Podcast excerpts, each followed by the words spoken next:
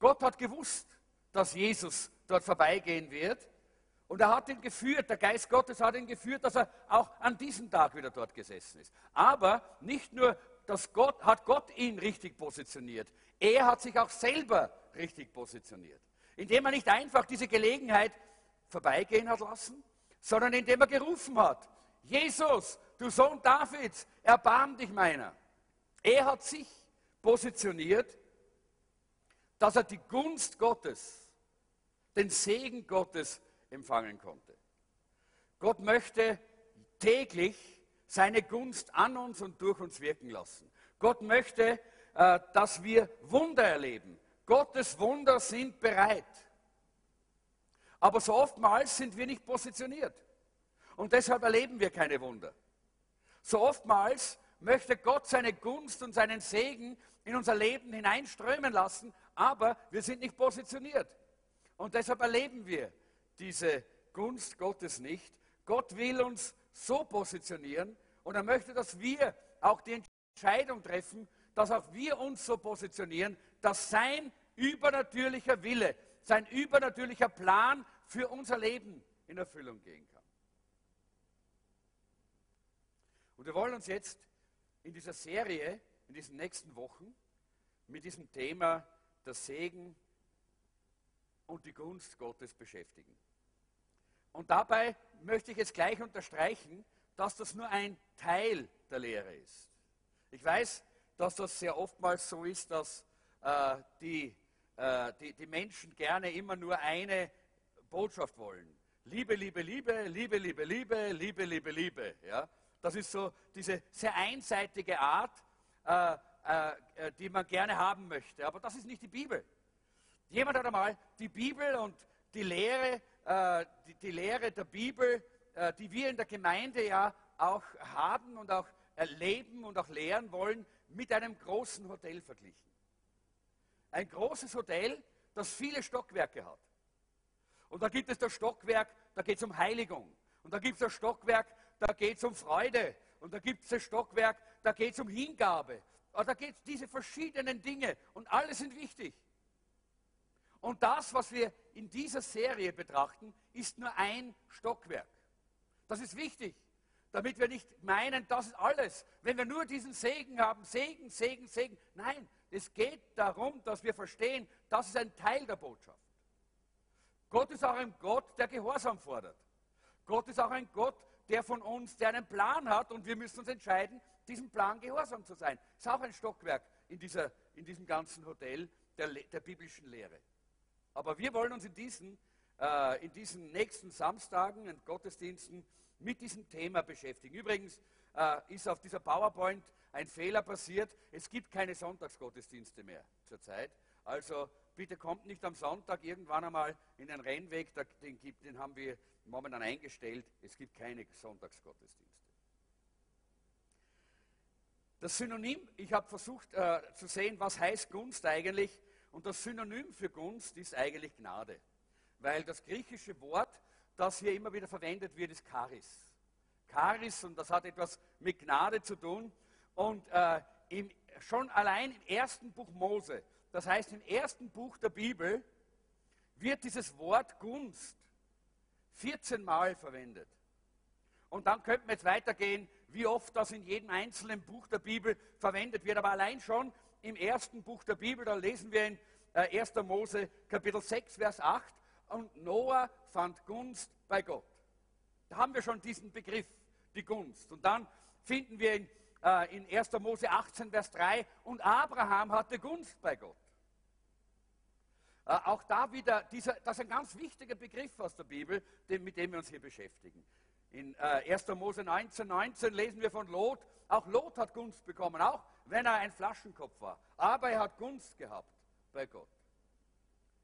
Im äh, 1. Mose 30, 27, da lesen wir, wie Laban zu Jakob sagt, wenn ich bei dir Gunst habe.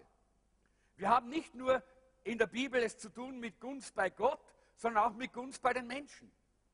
Auch das ist ein ganz wichtiger Teil in unserem Leben, den müssen wir auch erkennen, auch damit müssen wir uns beschäftigen. Und dann in den Versen, äh, in Kapitel 32, 5 und 33, 8 und 33,10 und 33,15, da finden wir überall Jakob. Jakob, der so viel Gunst gebraucht hat. Und wisst ihr, ich glaube immer, je schwächer wir sind, desto mehr Gunst brauchen wir. Und je, je mehr wir uns erkennen und sehen, wie schwach wir sind, desto mehr wird uns klar, wie sehr wir von der Gnade und der Gunst Gottes abhängig sind. Und deshalb finden wir so oftmals hier Gunst, Gunst, Gunst, Gunst, wenn es um Jakob geht. Weil der Jakob, der war wirklich sehr daneben teilweise, nicht? Was der alles für äh, Dinge gemacht hat und ja, wir kennen das. Hat seinen Bruder betrogen, seinen Vater belogen und betrogen und alles Mögliche. Und er hat Gunst gebraucht. Und er hat sich aber auch immer um diese Gunst bei Gott bemüht. Er hat sich positioniert, dass er diese Gunst empfangen konnte. Es ist sehr wichtig, dass wir verstehen, wenn wir äh, von dieser Gunst reden, da geht es nicht darum, und da werden wir uns gleich mal auch heute damit beschäftigen, dass wir etwas selber uns zusammenarbeiten oder erringen oder etwas zusammenzimmern. Es geht nur darum, dass wir uns positionieren, dass wir empfangen können. Dass wir richtig empfangen können von Gott. Darum geht es eigentlich, wenn wir uns um diese, mit dieser Gunst beschäftigen. Und dann finden wir im 34. Kapitel, Vers 11, finden wir diese tragische Geschichte von Sichem. Sichem, der äh, die Tochter äh, von, von Jakob vergewaltigt hat und dann wollte er Gunst haben äh, bei, den, äh, bei der Familie äh, von, äh, von dem Mädchen, das er vergewaltigt hat, aber die hat er nicht bekommen, die Gunst. Die haben im Gegenteil das dann sehr gerecht. Ist eine ganz tragische Geschichte. Aber auch da finden wir, dass das auch ein Prinzip ist, ein, ein Gedanke. Kann ich nicht vielleicht doch Gnade bekommen? Trotzdem ich so einen Fehler gemacht habe. Und wir wissen, Menschen haben es sehr schwer, sehen wir in dieser Geschichte. Aber Gott ein, hat ein anderes Herz. Gott liebt dich. Gott liebt dich und seine Gunst, sie strömt über dich. Du musst dich nur positionieren, dass du es empfangen kannst. Seine Gunst und seine Gnade hört niemals auf, sagt die Bibel. Und das ist ein ganz wichtiger äh, Anfang, wenn wir in dieses Studium hineingehen. Die Frage ist, was ist Gunst? Ich habe im Lexikon nachgeschaut und da heißt es, die Gunst, äh, in Genitiv heißt es der Gunst, das weiß, hätte ich auch gewusst, ohne, ohne Lexikon. Äh, jedenfalls, das kommt vom Mittelhochdeutschen und das heißt zu gönnen. Jemandem etwas gönnen jemand, oder auch etwas können. Wohlwollend und freundlich, eine wohlwollende, freundliche, entgegenkommende Haltung. Eine Geneigtheit. Ja, das ist es eigentlich, worum es hier geht. Gott ist uns geneigt. Halleluja. Ist das herrlich?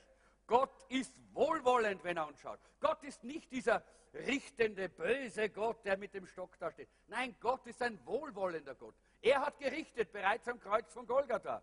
Er hat alles seinem Sohn Jesus auf die Schultern geladen und Jesus hat alles getragen.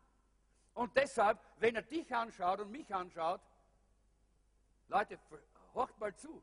Auch wenn ich es nicht verstehe, aber es ist so, er ist wohlwollend.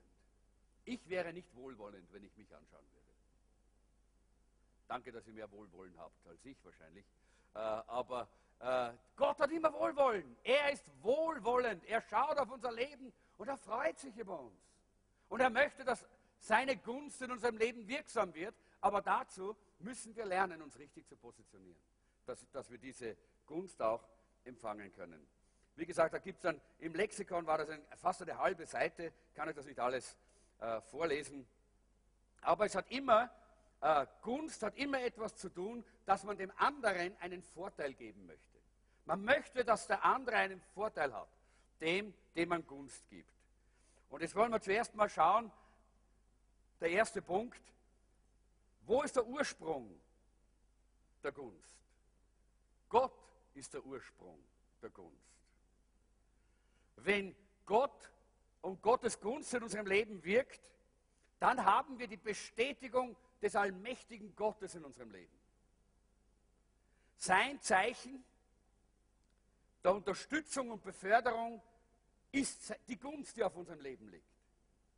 Da merken wir, er ist mit uns und er ist an unserer Seite, er führt uns. Er gibt uns eine großzügige Behandlung. Die Frage ist eben, wie erlangen wir diese Gunst? Wer ist die Quelle der Gunst? Wir finden in der Bibel viele Beispiele. Eines der Beispiele ist die Königin Esther. Ich werde jetzt darüber nicht predigen. In einigen Wochen wird Jeanette über diese, diesen Teil predigen. Die Gunst, die dort auch bei Esther und in ihrem Leben äh, zu finden ist. Aber um die Quelle der Gunst zu finden, äh, müssen wir nicht herumraten und herumschauen, sondern ins Wort Gottes wollen wir schauen. Und da haben wir Psalm 84, Vers 12, und da lesen wir, den Gott der Herr ist Sonne und Schild. Gnade und Herrlichkeit wird der Herr geben. Kein Gutes vorenthalten denen, die in Lauterkeit wandeln. Hier haben wir die Quelle der Gunst. Gott der Herr, er ist es. Er gibt Gnade und Herrlichkeit und er wird uns kein Gutes vorenthalten. Und wenn wir sehen in dieser Bibelstelle, dann sehen wir, dass hier diese Gunst nicht durch Schönheit erworben wird, diese Gunst wird nicht durch äh, äh, eigene Werke erworben, diese Gunst wird gegeben. Gnade und Herrlichkeit gibt er. Er wird sie geben. Er wird nicht das Gute vorenthalten, heißt es hier. Haben wir auch in, ganz besonders auch im Leben von der Esther, wenn wir dann das mal anschauen werden, das ist nicht eigene Kraft, nicht eigene Qualität, nichts eigenes, sondern es geht immer darum, der Herr gibt die Gunst. Er schenkt uns diese Gunst. Er ist die Quelle der Gunst. Äh, es gibt dann viele andere äh, Menschen in der Bibel, äh, bei denen wir sehen können, wie sie Gunst erhalten haben. Einer davon war Josef. Josef, er war ja der Sohn, einer der Söhne Jakobs, einer der zwölf Söhne Jakobs. Und wir wissen, dass er Gunst bekommen hat bei Gott. Er war ja der Jüngste, er war der Lieblingssohn des Vaters. Er hatte diesen äh, bunten Rock bekommen und er hat irgendwie immer ein bisschen Privilegien bekommen und die anderen waren alle gegen ihn. Alle anderen elf, die waren neidisch und die waren, haben ihm gar nicht viel Gunst gegeben. Aber das Wunderbare ist, Gott hat ihm Gunst gegeben. Das ist das Entscheidende in seinem Leben gewesen äh, und deshalb äh, können wir jetzt in 1. Mose 39 äh, können wir diese Verse lesen, 21 bis 23. Da heißt es, der Herr aber war mit Josef und wandte sich ihm in Treue zu und gab ihm Gunst in den Augen des Obersten des Gefängnisses. Und der Oberste des Gefängnisses übergab alle Gefangenen, die im Gefängnis waren, der Hand Josefs. Und alles, was man dort tat, das veranlasste er. Der Oberste des Gefängnisses sah nicht nach dem Geringsten, das hatte er, unter, das unter seiner Hand war, weil der Herr mit ihm war. Und was er tat, ließ der Herr gelingen. Wir sehen also hier, äh, Josef hat so viel Gunst hier bekommen äh, bei, äh, bei, bei, dem, bei diesem Aufseher, bei diesem Obersten des Gefängnisses. Aber schon vorher hat eigentlich Josef Gunst bekommen. Er wurde ja von seinen Brüdern dann zu guter Letzt verkauft an die Midianiter. Die haben ihn mitgenommen äh, dann nach Ägypten und haben ihn dort äh, an den Potiphar verkauft.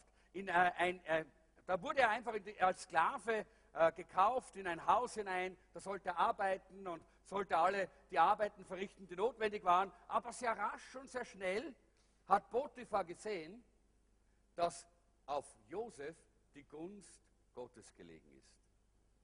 Und wisst ihr, das ist etwas, was sehr entscheidend und, äh, und markant ist.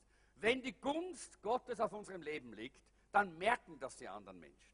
Wenn die Gunst Gottes da ist in unserem Leben, dann spüren die Menschen das, weil die Gunst Gottes durch uns strömt. Sie bewirkt etwas in uns, aber sie, gibt auch, sie schafft auch eine Atmosphäre, sie schafft auch eine, eine, äh, ja, eben eine Atmosphäre, etwas geht aus von uns, eine Ausstrahlung, die von uns ausgeht. Und die Menschen merken das. Und ich denke da, wenn ich zurückschaue, einfach auch an, den, äh, an diesen äh, Marsch für Jesus, den wir gehabt haben. Das war ein Tag der enormen Gunst Gottes.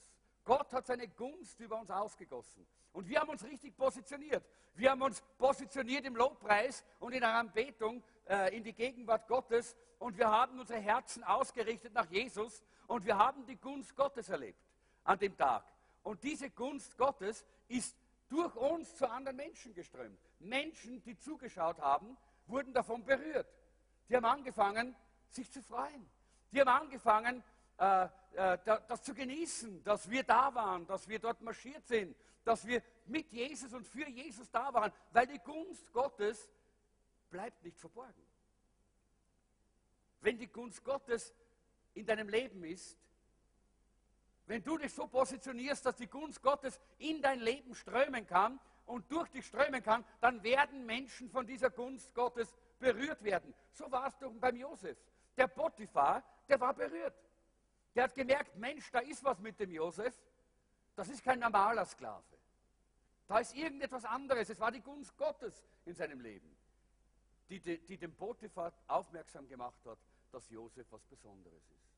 Und er hat dann auch, auch der Potiphar, hat dem Josef sein ganzes Haus anvertraut. Es heißt dort, er hat sich um nichts mehr gekümmert, nur mehr um sein eigenes Essen. Alles andere hat der Josef gemacht. Und äh, wir, wir finden da, das ist so eine wunderbare Bestätigung, die Gott hier gibt äh, durch diesen Josef. Wenn wir uns richtig positionieren, dann wird die Gunst Gottes in unserem Leben wirken. Und diese Gunst Gottes, wenn sie wirksam ist in unserem Leben, die wird auch etwas nach außen hin bewirken. Natürlich kennen wir alle die Geschichte, nicht? Die Geschichte, dass dann diese Frau des Potiphar einfach dann angefangen hat, äh, äh, eben auf diesen, äh, diesen Josef äh, spitz zu werden und die, möchte, die wollte ihn unbedingt ins Bett bringen äh, und die wollte unbedingt mit ihm Ehebruch begehen und der, der Josef hat Nein gesagt. Und daraufhin hat sie ihn verleumdet und dann kennen wir die Geschichte. Josef wurde ins Gefängnis geworfen. Und jetzt ist natürlich die Frage, was glaubt ihr, wie es dem Josef gegangen ist? Der hat wahrscheinlich gesagt, boah, Halleluja, Gefängnis, super. Oder? Nicht, gell? Glaube ich auch nicht. Ich kann mir vorstellen, dass er im ersten Augenblick deprimiert war. Jetzt hat er alles getan. Jetzt hat er alles richtig gemacht. Die Gunst Gottes war auf seinem Leben. Er hat sich positioniert, sodass die Gunst Gottes in seinem Leben wirken konnte, durch sein Leben wirken konnte. Und er hat dort am Haus Potiphas viel Segen hinterlassen. Es heißt nämlich, alles, was er getan hat, war gesegnet. Hey, der Potiphar hat noch nie so gute Ernte gehabt wie zu der Zeit, wo, wo Josef dort war. Dem seine Sachen waren noch nie so in Ordnung wie, die, wie zu der Zeit, wo der Josef in dem Haus war. Also alles war gesegnet durch den Josef. Und dann trifft er die richtige Entscheidung und geht nicht mit der Frau ins Bett. Und das Resultat ist, boom, in die Grube, hinein ins Gefängnis. Und das war ja damals nicht so wie heute das Gefängnis. Das war ja schlimme Plätze. Heute ist ein Gefängnis ja fast ein Sanatorium, wenn man das vergleicht mit damals, nicht? Damals war das, war, war das Überleben in einem Gefängnis fast unmöglich. Wenn man zu lange da drin war, war man tot, da war man von vornherein schon tot. Ja? Und dort hinein musste er jetzt. Plötzlich landet er wieder dort und er denkt sich, wo ist die Gunst? Aber eines hat er nicht vergessen. Er hat nicht vergessen, dass er sich positionieren muss, um Gottes Gunst wieder neu zu empfangen. Und ich glaube, dass dieser Josef einfach in einer ganz schlichten Beziehung zu Gott gestanden ist. War vielleicht jetzt gerade nicht in diesem Augenblick eine Jubelbeziehung, wo er dort im Gefängnis gleich mit der Gitarre angefangen hat, Lobpreis zu machen, sondern es war eine schlichte, einfache Glaubensbeziehung. Er hat im Glauben weiter festgehalten. Wir lesen in Hebräer Kapitel 11, äh, da heißt es, ohne Glauben können wir, bei Gott, können, können wir Gott nicht gefallen. Und ohne Glauben können wir nichts empfangen. Auch nicht die Gunst Gottes. Das heißt, wir müssen glauben, dass Gott uns liebt. Wir müssen glauben, dass er für uns ist. Wir müssen glauben, dass er Freude hat an uns. Wir müssen es glauben und uns so positionieren im Glauben, dass diese Gunst Gottes wieder durch unser Leben fließen kann. Und wir haben jetzt gerade gelesen, bei Josef hat es geklappt, oder? Wieder hat dieser Aufseher sofort gesehen, oh, da ist was Besonderes. Da ist, eine, da ist eine, ein, ein, äh, ein Mann, der hat die Gunst Gottes auf sich. Und das ist eine ganz äh, wunderbare Sache, wenn wir sehen, diese Gunst ist einfach hier äh, sichtbar und erlebbar geworden. Ein weiterer Bericht ist ja auch über Gunst ist, äh, und, und, und dieser Quelle, die von Gott kommt, finden wir im zweiten Buch Mose. Und dort sehen wir, wie, da, wie, die, wie das Volk Israel aus Ägypten ausziehen sollte. Sie haben ja Viele Jahre lang haben sie dort in diesem, äh, in diesem Land Ägypten als Sklaven gedient und haben, äh, sind unterdrückt worden. Ihr kennt die Geschichte. Dann gab es diese Plagen, nicht? Aber Gott sagt etwas ganz Besonderes vorher. Er sagt äh, zu, den, äh, zu den Israeliten in 2. Mose 3, 21, 22, auch will ich, der Herr nämlich, diesem Volk Gunst verschaffen bei den Ägyptern, dass wenn ihr auszieht, ihr nicht leer auszieht, sondern jede Frau soll sich von ihren Nachbarn und Hausgenossen silbernes und goldenes Geschmeide und Kleider geben lassen. Dies sollt ihr euren Söhnen und Töchtern anlegen und von den Ägyptern als Beute nehmen. Da sehen wir, dass der Herr gesagt hat, ich gebe euch Gunst bei euren Nachbarn. Der Herr hat hier eine Situation geschaffen, wo dieses Volk so viel Gunst hatte, dass die Menschen, die Ägypter, bereit waren, ihr Gold, ihre Besitztümer ihnen zu schenken und ihnen zu geben. Leute, das ist überwältigend, oder? Was für eine Gunst von Gott. Das Volk Israel hatte Gottes Gunst und dadurch hat Gott ihnen auch Gunst bei ihren Nachbarn gegeben. Was für ein Zeugnis ist das? Gottes Gunst ist ein ganz wichtiger äh, Teil für unser Leben. Wir haben auch im, da im, im Buch Daniel dann natürlich auch äh, diese, diese wunderbare Geschichte, dass Daniel Gunst gefunden hat. Auch Daniel hat diese, äh, diese Gunst äh, bekommen und äh, leider dieses, sind diese, diese, äh, diese Folien äh, irgendwo verzerrt worden. Zu Hause haben sie noch gut ausgeschaut, aber es macht nichts. Ihr habt dasselbe habt in, in, euren, in euren Unterlagen. Schaut lieber in eure Unterlagen, dann könnt ihr es gescheit lesen. Das da ist ein bisschen ja, ist ein bisschen verzerrt. Ähm, und in Daniel finden wir, dass er diese, diese Gunst gehabt hat. Und von all dem, was ich jetzt gesagt habe, erkennen wir, dass die Gunst eine Quelle hat, von der sie kommt. Und diese Quelle ist niemand anderer als der lebendige Gott selber. Gott selbst ist, diese, ist die Quelle aller Gunst, die Quelle dieser Gunst. Äh, und wenn wir Gunst finden wollen, dann müssen wir nicht irgendwo hingehen, da müssen wir nicht versuchen, dass wir Leute irgendwie manipulieren oder Leute überzeugen oder Leute äh, beeindrucken, sondern da müssen wir wohin? Zur Quelle. Wir müssen zu Gott kommen. Und bei Gott bekommen wir diese Gunst. Wir müssen uns richtig positionieren.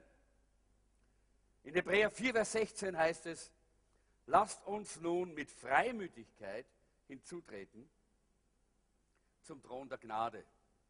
Das ist Gottes Thron damit wir Barmherzigkeit empfangen und Gnade finden. Damit wir Barmherzigkeit empfangen und Gnade finden. Das heißt auf Griechisch Charis und das bedeutet Gunst oder Gnade. Und zwar zur rechten Zeit die richtige Hilfe. Mit anderen Worten, lasst uns mutig zu Gott gehen. Du brauchst Gunst in deinem Leben, dann geh zu Gott. Du brauchst Gunst bei Menschen, dann geh nicht zu den Menschen und versuch die Menschen irgendwie zu beeindrucken, sondern geh zu Gott. Und wenn du Gunst bei Gott hast, dann wird diese Gunst Gottes durch dich strömen und du wirst auch Gunst bei den Menschen bekommen. Und wir lesen das ja auch sogar bei Jesus. Von Jesus heißt es, und Jesus nahm zu an Alter, an Weisheit und an Gunst bei Gott und den Menschen. Das geht immer Hand in Hand. Je mehr wir Gunst bei Gott haben, desto mehr Gunst haben wir auch bei unseren Mitmenschen. Weil diese Gunst durch uns strömt und auch die anderen Menschen berührt, eine Atmosphäre schafft, eine Ausstrahlung, die für andere Menschen anziehend ist. Und das ist sehr wichtig, dass wir das verstehen. Nur durch Gottes Gunst können wir das erreichen, nicht durch unsere eigenen Werke und das, was wir selber tun können. Und der Punkt 2 heißt, Göttliche Gunst bringt übernatürliches Wachstum und Einfluss. Göttliche Gunst bringt übernatürliches Wachstum und Einfluss. Lasst uns das, ihr könnt, ihr könnt das lesen von da oben oder von eurem, von eurem Blatt, lasst uns das mal gemeinsam sagen. Göttliche Gunst bringt übernatürliches Wachstum und Einfluss. Ich habe wieder allein gesprochen, noch einmal miteinander. Göttliche Gunst bringt übernatürliches Wachstum und Einfluss. Das sollst du auch dir mal so aufsagen, damit du das verstehst. diese göttliche Gunst, die bringt Wachstum. Wir können das Wachstum nicht anders erzeugen.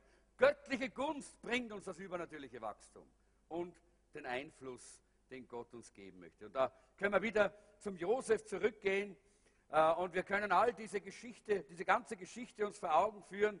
Und dann sehen wir in 1. Mose 39 äh, eben diese Stelle, Verse 2 bis 5, wo es heißt, der Herr war mit Josef. Seine Gunst war auf ihm. Und es glückte ihm alles, was er tat. Und dann heißt es, und sein Gebieter sah, dass der Herr mit ihm war. Und dass der Herr in seiner Hand alles gelingen ließ. Das wird offensichtlich. Wenn wir die Gunst Gottes auf unserem Leben haben, dann wird das offensichtlich. Die Menschen sehen das und erkennen das. Und dann heißt es, er vertraute ihm alles an, was er hatte. Die göttliche Gunst bringt übernatürliches Wachstum und Einfluss. Josef ist immer mehr gewachsen an Einfluss und, an, äh, und an, äh, auch an, äh, an, an, man könnte sagen, Macht, wenn man Macht sagen kann, ist vielleicht ein schlechtes Wort jetzt hier, aber er hatte so viel Einfluss, dass er auch die ganzen Gefangenen dort geleitet hat. Die ganzen Angestellten oder die anderen Sklaven, damals waren sie alle Sklaven im Haus des Potiphar. Er hat sie geleitet. Er hat die Leiterstelle bekommen. Warum? Weil er Gunst hatte bei Gott. Und diese Gunst ist ausgegangen von ihm und hat auch die anderen erfasst. Es war nicht deshalb, weil er so gut gearbeitet hat, nicht weil er so intelligent war oder so eine tolle Familie hatte, sondern Gottes übernatürliche Gunst verändert uns, gibt uns Wachstum und gibt uns Einfluss. Die Frage, kennst du das? Hast du das auch selber schon mal erlebt? Hast du erlebt, wie Gott das in deinem Leben getan hat? Ich denke, dass wir das alle immer wieder mal erleben, erlebt haben, aber Gott möchte, dass das immer so ist in unserem Leben. Dass wir immer erleben, wie Gott uns führt und leitet. Und ich muss sagen, auch in meinem Leben ist es so, dass alle die verschiedenen Schritte in meinem Leben, die ich getan habe, wo ich vorwärts gekommen bin, in meinem Dienst, in, meiner, äh, in, in, in, äh, in all dem, wo ich Einfluss bekommen habe von Gott, auch im Reich Gottes, all diese Schritte sind einfach von Gott gekommen. Er, seine Gunst, die auf meinem Leben war, hat das bewirkt. Nicht mein Können, nicht meine, meine, meine, meine, meine Arbeit, meinen Ein, mein Einsatz, sondern die Gunst Gottes auf meinem Leben.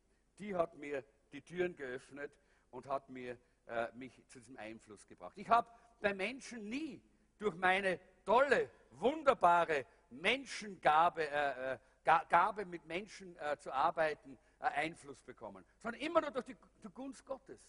Gottes Gunst auf unserem Leben ist es, die uns die Türen öffnet, dass wir weitergehen können. Und wie gesagt, dann könnten wir jetzt diese ganze Geschichte von Potiphar und, äh, und von, von Josef noch anschauen.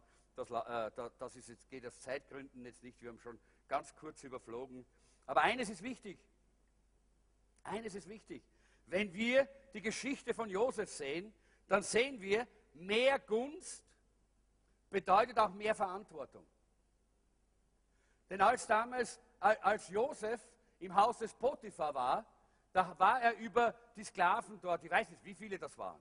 Und dann kam er ins Gefängnis und da hat er wieder mehr Gunst von Gott bekommen und Gunst bei diesem Gefängnisaufseher. Und dann ist er über alle Gefangenen gesetzt worden, über alle Gefangenen. Und diese Gefängnisse waren damals enorm groß. Da waren viele, da waren Hunderte, vielleicht sogar Tausende Gefangene. Und er war der, der über sie gesetzt war. Er hatte mehr Verantwortung. Als die Gunst Gottes gewachsen ist in seinem Leben, dann ist auch die Verantwortung gewachsen. Und genauso ist auch in unserem Leben. Gott öffnet uns durch seine Gunst Türen, die wir, durch die wir durchgehen können, wo wir hineingehen können in äh, Dimensionen des Einflusses, der Leiterschaft. Aber da, da, da wird auch unsere Verantwortung dabei wachsen. Äh, und äh, in, wie gesagt, in 1. Mose 39, das haben wir schon gelesen, äh, sehen wir das vom Josef. Aber es nicht, geht ja nicht nur um, äh, um diese Geschichte von Josef. Wir finden im Neuen Testament eine Geschichte, wo Jesus äh, äh, von diesem, diesem Gleich, er hat ein Gleichnis eigentlich dort, wo er spricht davon, dass äh, ein, ein Besitzer oder ein, ein Herr hat seinen Knechten Talente, das heißt Geld, Goldstücke, äh, wie immer man das auch dann ausdrückt, das war jedenfalls wertvolles, wertvolle Dinge, Besitztum, ausgeteilt, bevor er weggezogen ist. Dem einen zehn, dem anderen fünf, dem einen eines. Und wir sehen in dieser Geschichte, äh, wie, wie als der Herr zurückkommt, er auch Rechenschaft fordert, was damit geschehen ist. Hier gibt es Gunst. Der eine hat die Gunst, dass der Herr ihm zehn Talente gibt. Der andere hat die Gunst, dass er fünf Talente bekommt. Wieder der andere hat die Gunst, dass er ein Talent bekommt. Auch das ist Gunst. Und wir wissen, das bedeutet für uns, in unserem Leben, Gott hat jedem von uns Talente gegeben. Gott hat jedem von uns Dinge anvertraut, Fähigkeiten, Talente, äh, Dinge, die wir tun können, wo wir Gottes Reich bauen können damit, wo wir die Welt damit verändern können. Aber Gott möchte auch sehen, dass wir darüber Rechenschaft geben. Und das ist eigentlich, was hier geschehen ist, auch in dieser Geschichte. Am Schluss hat der eine es auf, äh, einfach nur aufs Regal gelegt oder vergraben gehabt, nicht das eine. Und der Herr ist böse, weil er sagt, du hättest doch zumindest ein bisschen was damit tun können. In 1 Samuel Kapitel 2, Vers 26 lesen wir die Geschichte von Samuel. Das ist auch so eine, eine Geschichte. Ich möchte heute mal so ein bisschen nur die, den, den, den Grund legen für das Thema. Die Geschichte von Samuel, dem kleinen Knaben, dem kleinen Buben. Und dieser Samuel, er hat auch Gunst gehabt. Er hat Gunst gehabt bei Gott. Er ist im Tempel aufgewachsen. Äh, er hat dort im Tempel seine Kindheit verbracht. Äh, und, äh, und Gott hat angefangen zu ihm zu reden. Er hat Gunst bei Gott gehabt. Das heißt hier, aber der Knabe, Knabe Samuel wuchs immer mehr heran. In der Gunst, sowohl bei dem Herrn als auch bei den Menschen. Er ist gewachsen in dieser Gunst. Und Gottes Segen ist ihm nachgefolgt. Überall hin, wo er auch hingegangen ist, war Gottes Segen mit ihm. Gott hat ihn gebraucht als einen Propheten. Gott hat ihn gebraucht als einen Leiter, weil die Gunst Gottes mit ihm war und auf ihm war, weil er dort in der Gegenwart Gottes war. Und in der Gegenwart Gottes positionieren wir uns richtig, um die Gunst Gottes zu empfangen. Es heißt hier dann sogar in 1 Samuel 2, Vers 36, und da spricht Gott zu dem anderen äh, Priester, der, der eben nicht in dieser Position stehen geblieben ist, sondern der in seinem, in seinem Priestertum eben Dinge hineingelassen hat, die nicht in Ordnung waren. Und deshalb ist die Gunst Gottes von ihm weggegangen. Und wir wissen, dass die Söhne des Eli dann äh, umgekommen sind in einer Schlacht. Sie wurden getötet dort äh, in diesem Krieg. Äh, und die Gunst Gottes war weg von dieser, von dieser Familie. Und dann sagt Gott zum Eli, und wer von deinem Hause übrig ist, der wird kommen und sich vor ihm niederwerfen. Was sagt uns das? Diese übernatürliche Gunst baut unser Haus, baut unsere Familie. Nicht nur wir selber werden gesegnet, auch unsere Familien werden gesegnet. Unsere Familien werden durch die Gunst Gottes gebaut und gesegnet. Bis dorthin, dass die Feinde unserer Familien, die Feinde uns, äh, äh unseres Lebens sich beugen müssen und dass sie keine Chance haben, in unserem Leben einzugreifen. So der erste Segen von Gunst Gottes ist übernatürliches Wachstum und Einfluss für das Reich Gottes. Punkt Nummer drei heißt, göttliche Gunst wird wiederherstellen, was der Feind gestohlen hat. Jetzt können wir wieder zum, zum Josef zurückgehen und wir wissen, dass dort äh, diese Frau des Potiphar ein, ein Werkzeug war äh, des Feindes, um diese äh, Gunst Gottes dem Josef wegzunehmen, zu rauben und zu stehlen. Dann später im Gefängnis ist es wieder so gewesen. Er hat den Menschen gedient. Er hat dann auch diesen beiden Männern gedient. Der eine war der Mundschenk, der andere war der Bäcker des Pharao. Äh, und er hat ihnen gedient und er hat ihnen ihre Träume ausgelegt. Und dann, wie sie weggehen, haben sie ihm versprochen, sie werden an ihn denken und sie haben nicht an ihn gedacht. Er hat gewartet eine Woche, er hat gewartet einen Monat, er hat gewartet ein Jahr, er hat gewartet aber sie haben nicht an ihn gedacht. Sie haben ihn vergessen. Und es war wieder so, der Feind hat ihm wahrscheinlich gesagt, schau mal Josef, was soll das mit der ganzen Gunst Gottes? Ist ja eh nichts wert. Alle vergessen es dich. Niemand denkt an dich. Du wirst hier verrotten und deine Knochen werden hier verfaulen. Ich höre so richtig die Stimme des Teufels. So ungefähr redet er zu uns, oder? Oder? Wer, wer kennt das? Wer hat das schon mal gehört? Ah, hat doch eh keinen Sinn. Geh, wirf, das, wirf das Handtuch her auf, ungefähr so wie die Frau des Hiob, nicht? Der Hiob hat ja auch so eine tolle Frau gehabt, nicht? Äh, und äh, wir, wir, äh, wir, wir kennen die Geschichte, wo er alles verloren hat, mit all den Katastrophen, die da waren. Und zu guter Letzt war er schwer krank und ist dort in der Asche gesessen und er hat er, er, Geschwüre und, äh, und alles Mögliche am Körper gehabt. Und, äh, und äh, er hat immer noch an Gott geglaubt. Er hat immer noch sich festgehalten an Gott. Aber seine Frau, die hat ihm einen guten Rat gegeben. Die hat gesagt, weißt was, sag doch deinem Gott ab und stirb endlich, hey. Das sind Werkzeuge des Teufels, die uns entmutigen, die versuchen, uns zu sagen, es hat keinen Sinn, hör doch auf.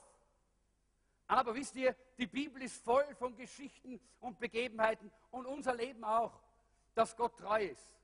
Und Gott kann nicht nur, sondern Gott will es tun, wenn wir uns nur positionieren.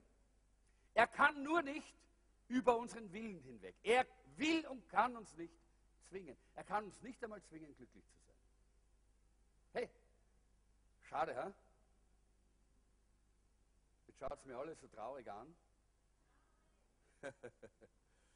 aber so ist es. Wir möchten gerne, dass Gott uns zwingt, glücklich zu sein. Aber Gott zwingt uns auch nicht, glücklich zu sein. Er kann es nicht, weil er hat sich selber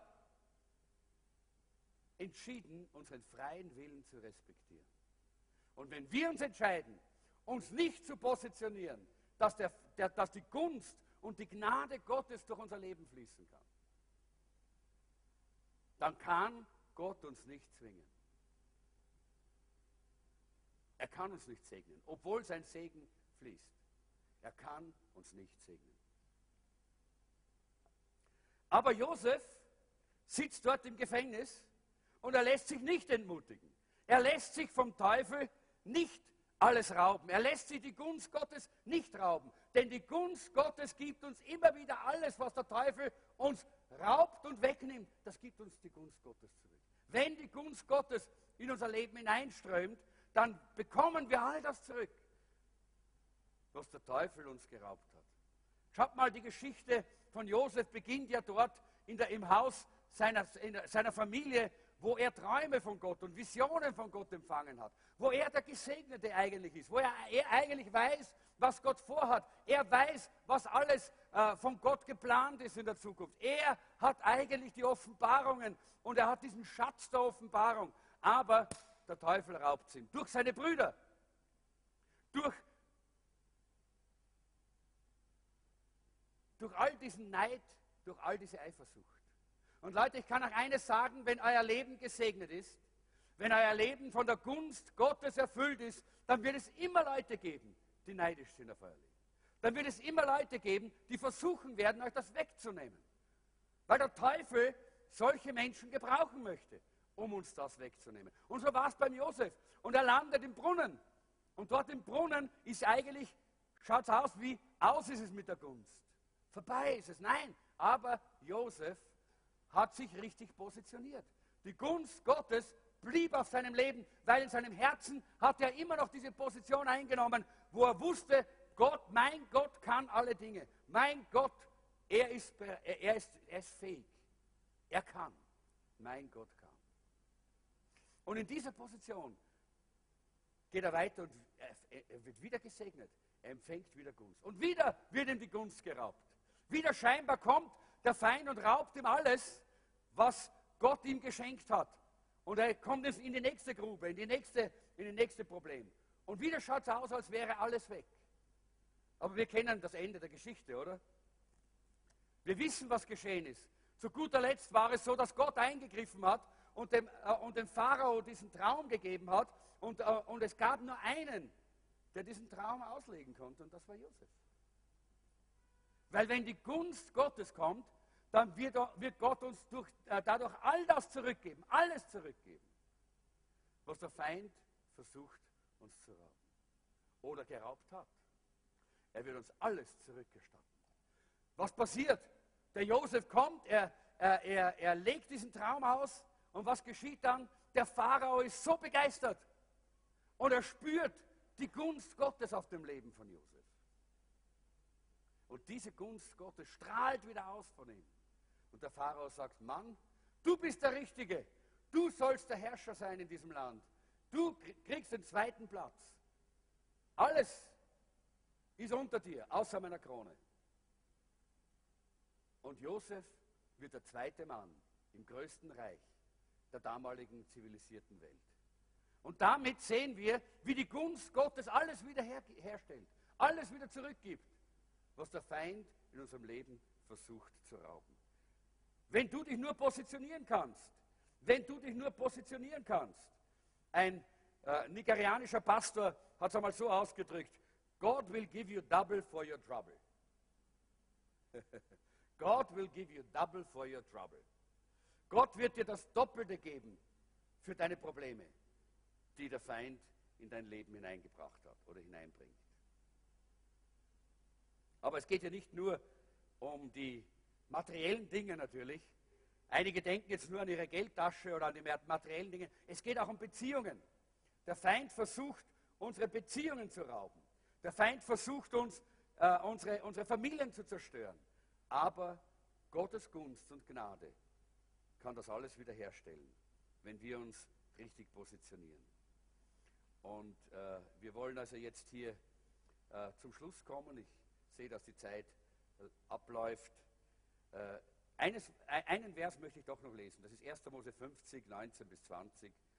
Und da sagt Josef, habt keine Angst. Er spricht zu seinen Brüdern, die nach Ägypten gekommen sind. Er sagt, habt keine Angst. Ich maße mir doch nicht an, euch an Gottes Stelle zu richten. Was er beschlossen hat, das steht fest. Ihr wolltet mir Böses tun, aber Gott hat Gutes daraus entstehen lassen. Durch seine Gunst. Durch die Gunst Gottes wird aus dem Bösen, das Menschen in unser Leben hineinlegen wollen, was der Feind in unser Leben bringen will, etwas Gutes. Gott kann etwas Gutes daraus machen, durch seine Gunst. Und dann sagt Josef, durch meine hohe Stellung konnte ich vielen Menschen das Leben retten. Leute, der Segen der Gunst Gottes ist dafür da, dass wir Menschen das Leben retten. Durch die Gunst Gottes in unserem Leben können wir Menschenleben retten. Können wir Menschen vor der ewigen Verdammnis retten. Können wir Menschen in den Himmel hineinführen. Können wir Menschen zu Jesus bringen, weil die Gunst Gottes von uns ausstrahlt und andere Menschen berührt. Die Gunst Gottes ist nicht für uns selber, dass wir uns selber klasse sagen, huh, ich habe super Gunst. Nein, die Gunst Gottes soll durch uns wirken und durch uns strömen dass Menschen gerettet werden und dass Menschen dadurch zu Gott finden. Vielleicht noch eine ganz kurze Warnung am Schluss, bevor wir hier abschließen. Suche nicht die Gunst. Suche nicht die Gunst, sondern suche Gott. Fang nicht an, Gottes Segen, Gottes Hände zu suchen, sondern suche sein Angesicht. Suche ihn und dann wird seine Gunst dein Leben durchströmen. Dann wird seine Gunst dein Leben erfüllen. Dann wird seine Gunst dein Leben reich machen. Suche sein Herz. Wie mit unseren Kindern, nicht? Natürlich wollen wir unseren Kindern alles geben. Oder Enkelkindern. Ja? Logisch. Hey, wenn ich mit dem Levi unterwegs bin und er sagt, er möchte gern das und er möchte gern jenes, klar möchte ich ihm alles geben. Aber wisst ihr, das, was am wichtigsten ist, ist, dass er zu mir kommt und dass er sich gerne auf meinen Schoß setzt und dass er gerne mit mir zusammen ist, dass wir eine Beziehung haben miteinander. Und dann ist es selbstverständlich, wenn er dann sagt, jetzt möchte er gerne, was macht er, möchte er, Schokolade möchte er gerne mal manchmal, ja, das darf er beim Opa, das darf er sonst ja nicht so viel, aber beim Opa darf er das, ja. Äh, und, oder andere Dinge, wo er sagt, das möchte, oder wir gehen in ein Geschäft und er möchte was Besonderes zum Trinken. Na, klarerweise kriegt das. Warum? Nicht jeder, der mit mir geht, kriegt alles, was er sich so wünscht, aber weil er eine Beziehung mit mir hat. Weil er sucht die Beziehung, er kommt. Er sagt, Opa, Opa, Opa, wenn ich da bin und kommt und äh, lauft auf mich zu und setzt sich auf meinen Schoß. Und die Beziehung macht aus, dass mein Herz offen ist. Ja, aber klarerweise bekommt er, was er braucht und manchmal ein bisschen mehr, nicht? Und so macht es Gott auch. Versteht ihr? So macht es Gott auch bei uns. Und deshalb such nicht die Gunst, sondern suche ihn. Suche die Beziehung. Positioniere dich auf seinem Schoß, in seiner Gegenwart, in der Stille, in der Gemeinschaft, in der Beziehung. Dann wird die Gunst Gottes durch dich strömen. Und diese Gunst Gottes, die wird dir Übernatürliches geben, übernatürliche äh, äh, Aus, äh, Ausstrahlung, übernatürliche Entwicklung, übernatürliches Wachstum. Es werden übernatürliche Dinge passieren in deinem Leben, weil die Gunst Gottes ein übernatürliches Gnadenwirken Gottes in unserem Leben ist. Wer von euch kennt den Namen Smith Wigglesworth? Ja. War ein großartiger Prediger, ein großartiger Evangelist, ein Mann Gottes, durch den die Gunst Gottes mächtig gewirkt hat. Und er hat Folgendes gesagt. Wir predigen nicht Errettung. Wir predigen über den Erretter. Wir predigen nicht Heilung. Wir predigen über den Heiler. Wir predigen nicht Befreiung. Wir predigen über den Befreier, weil wenn der Befreier da ist, dann gibt es Befreiung. Wenn der Heiler da ist, dann gibt es Heilung. Wenn der Erretter da ist, dann gibt es Errettung. Wir können nicht erretten, wir können nicht heilen, wir können nicht befreien. Aber wenn er da ist, dann geschieht es. Und das ist das Wesen der Gunst Gottes in unserem Leben. Und es ist wahr. Jesus ist alles, was du brauchst. Er ist der Erretter, er ist der Heiler, er ist der Befreier. Vielleicht bist du heute hier und du sagst, Pastor, ich brauche ein Wunder. Ich brauche heute eine Heilung. Ich brauche äh, einen Segen von Gott. Dann brauchst du Jesus. Dann komm zu Jesus, positioniere dich so wie der Bartimäus, schrei zu ihm. Positioniere dich wie der Josef, ganz gleich in welcher Situation du bist, schau auf zu Gott. Positioniere dich so wie der Samuel, lebe in der Gegenwart Gottes. Und die Gunst Gottes wird die Wunder vollbringen, die du brauchst. Die Gunst Gottes wird in dein Leben hineinströmen und die Wunder werden geschehen, nicht weil du Wunder gesucht hast, sondern weil der Wundertäter in, deiner, in deinem Leben ist. Er, dem alle Macht gegeben ist im Himmel und auf Erden. Und ich möchte hier schließen, indem wir einfach noch Psalm 103 lesen. Da müsst ihr eure Bibeln aufschlagen. Das habe ich euch nicht hineingeschrieben äh, in, in, euer, in euer Handout. Psalm 103. Und wir können dann auch gleich den Herrn loben. Da geht es nämlich um Loben. Wir wollen den Herrn loben. Psalm 103. Ich warte noch, bis ihr es aufgeschlagen habt. Psalm 103. Brummt was? Psalm 103. Habt ihr es? Ja? Ich will den Herrn loben von ganzem Herzen. Alles in mir soll seinen heiligen Namen preisen. Ich will den Herrn loben und nie vergessen, wie viel Gutes er mir getan hat. Die ganze Gunst Gottes der Vergangenheit, die will ich sehen. Nicht alles, wo äh, Dinge nicht passiert sind, wo ich etwas nicht bekommen habe, wo Dinge nicht so gelaufen sind. Ich will die Gunst Gottes sehen. Alle die wunderbaren Dinge, die er getan hat. Ja, er vergibt mir meine ganze Schuld und heilt mich von allen Krankheiten. Er tut es. Das ist das Wunder, dass er das auch tut. Er bewahrt mich vor dem sicheren Tod und schenkt mir das Leben neu. Seine Liebe und Güte umgeben mich alle Zeit. Mein Leben lang gibt er mir Gutes im Überfluss. Darum fühle ich mich jung und stark wie ein Adler. Nicht deshalb, weil wir so wenige Jahre haben, weil wir so viel Workout tun äh, und ins Fitnesscenter gehen, sondern weil seine Gunst auf unserem Leben ist. Weil er uns Gutes im Überfluss tut. Der Herr hält Wort. Den Unterdrückten verhilft er zu ihrem Recht, so wie er es versprochen hat. Er weihte Mose in seine Pläne ein und zeigte allen Israeliten, dass er gewaltige Taten vollbringen kann. Barmherzig und gnädig ist der Herr. Groß ist seine Geduld und grenzenlos seine Liebe. Er beschuldigt uns nicht endlos und bleibt nicht immer zornig. Er bestraft uns nicht, wie wir es verdienen. Unsere Sünden und Verfehlungen zahlt er uns nicht heim. Halleluja. Ist das herrlich? Er ist ein Gott, der gnädig ist. Und er bestraft uns nicht für unsere Sünden, weil er am Kreuz dafür bezahlt hat. Er will uns seine Gunst geben.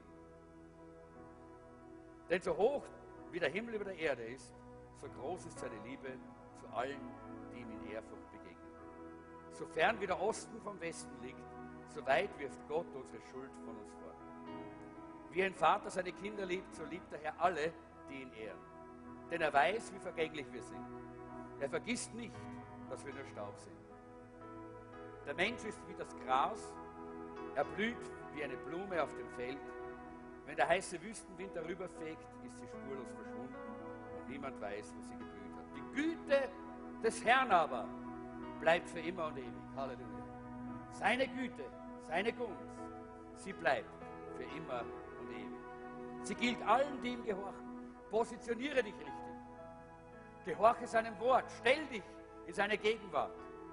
Und seine Gunst wird da sein, bleibend, bleibend. Auch wenn du mal versagst.